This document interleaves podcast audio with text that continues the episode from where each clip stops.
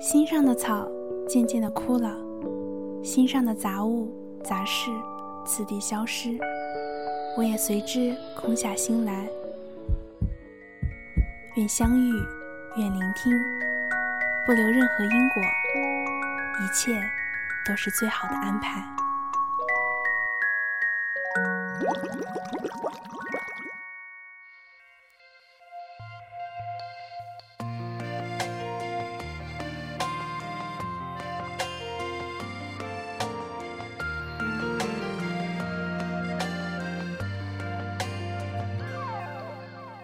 大家好，这里是 FM 四九八五五四，我是主播陈静，又是一个周末，很高兴与你们再次相遇在荔枝电台。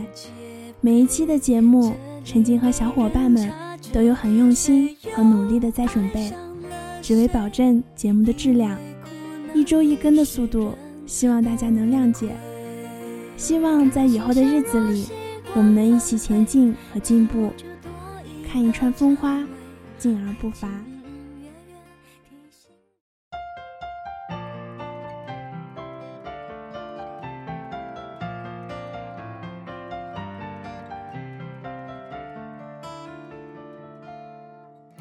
我从不与人谈起自己的感情，也不愿被朋友找来做情感咨询师。常听到身边好友三四聚在一起讨论着。某某又对那谁多好，或是有谁又在一脸忧愁迷茫。我对他这么好，为什么还是这样？你说该怎么办？没人知道该怎么办。也别再问为什么别人不爱你了。这些充满问题的感情里，一般都会有一个相当痴情的人，他们越挫越勇，受得起冷脸。挨得了冷板凳？你说，既然你有这样强大的心理承受力，那你还问别人做什么？你如果聪明，受得了伤害，你自然会离开。如果你一定要做新时代的秦香莲，那不管谁劝你，又有什么用呢？我这么说，并不是想在伤口上撒盐，只是我不愿说些不痛不痒的话。浪费大家的时间，不管是自己的亲身经历，还是看到的别人的故事。现在，不管是怎样的感情经历摆到我的面前，我想，我都不会太惊讶。我认识一个女孩，就叫她包子姑娘吧。包子姑娘十七岁的时候，高中辍学。据她说，她是要辍学。给她的男朋友打工挣学费。她的男朋友是我们隔壁班一个看起来文文弱弱的男生。但是自从这件事之后，我才深刻理解到“人不可貌相”这句话。这还只是开始。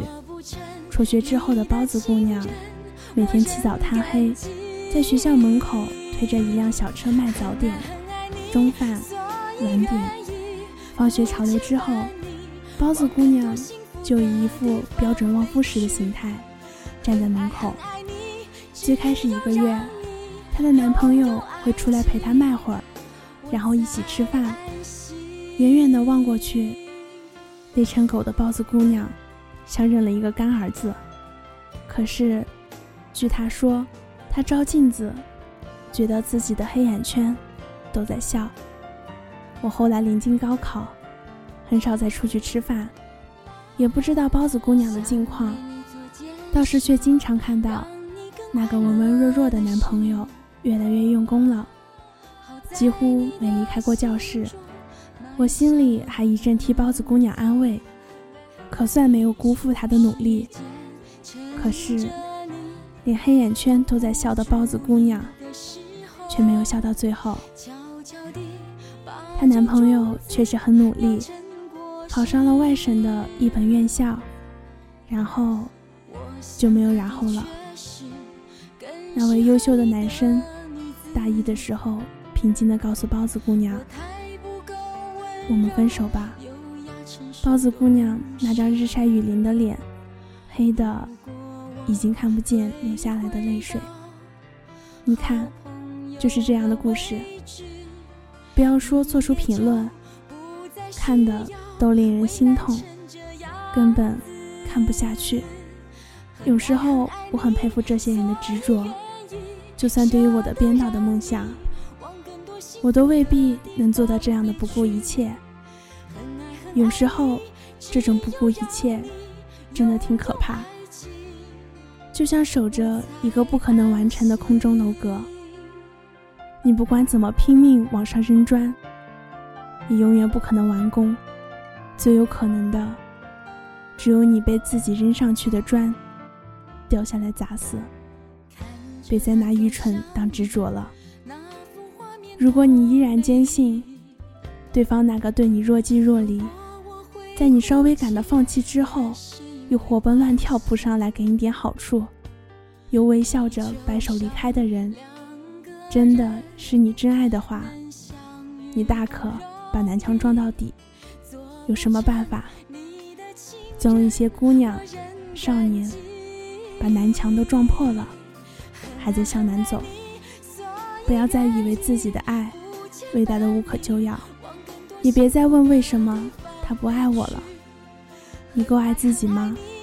如果够，那你又怎么能忍受他这样的人渣？